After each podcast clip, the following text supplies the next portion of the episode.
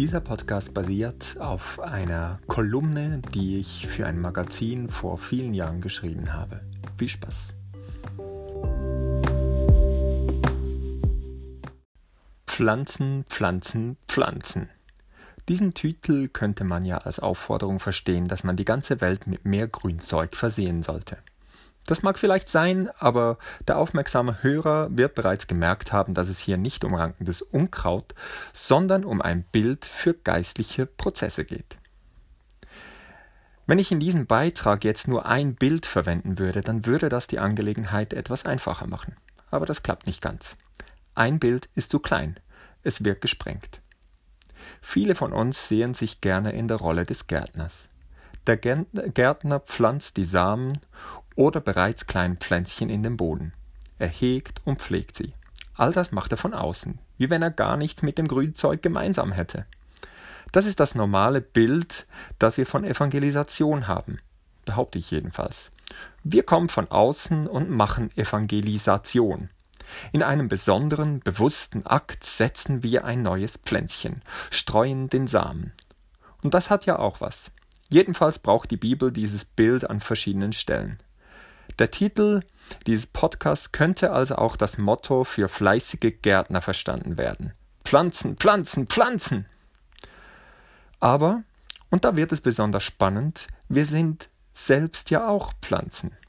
Wir sind immer noch am Wachsen, hoffentlich, haben es nötig, dass wir begossen und gepflegt werden. Das ist das zweite Bild. Und was tut eine Pflanze sonst noch? Sie pflanzt sich fort. Letztlich kann nur eine Pflanze andere Pflanzen pflanzen. Alles klar? Das nennt man Multiplikation. Eine Pflanze multipliziert sich selbst. Es ist ganz natürlich für ein gesundes Gewächs, dass es sich fortpflanzt. Unnatürlich wäre es, wenn es nicht geschehen würde. Dieses Bild scheint uns weniger geläufig zu sein. Wieso? Wir sind mittendrin. Wir sind ein Teil davon. Es geht nicht um irgendeine Aktion, sondern um unser Leben. Es geht darum, dass unser Leben sich reproduziert. Wo kein Leben ist, keine neuen Pflanzen.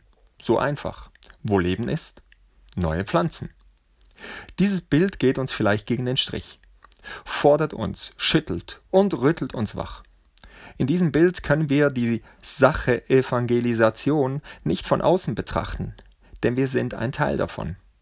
Evangelisation findet hier nicht in einem sterilen Rahmen im Gewächshaus, zum Beispiel das Gemeindegebäude, statt, wie wir oft glauben wollen.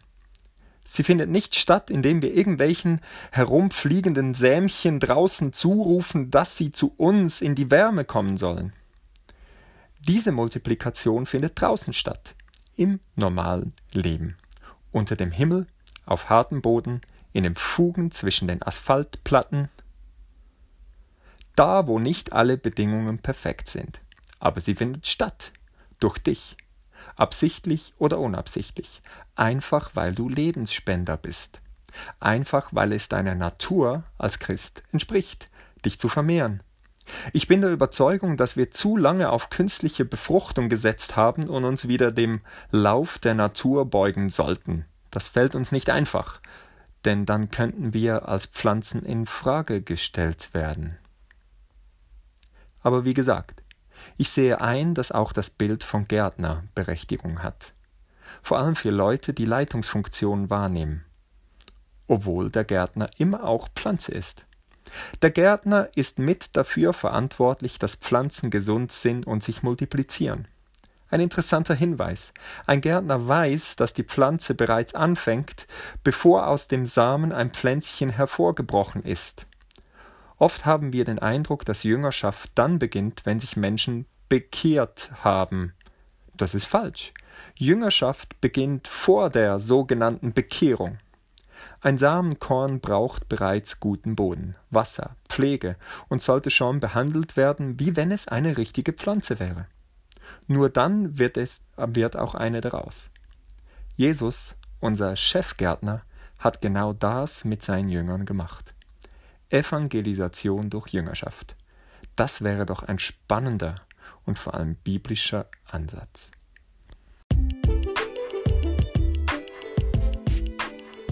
Wenn dir gefallen hat, was du gehört hast, dann stöbere doch noch durch meine anderen Podcasts oder surfe auf beraspektiven.ch vorbei. Dort gibt's was zu lesen. Du kannst mir auch Fragen stellen, die ich dann hier im Podcast beantworten werde. Kontaktiere mich auf irgendeinem Kanal und ich freue mich über jedes Feedback.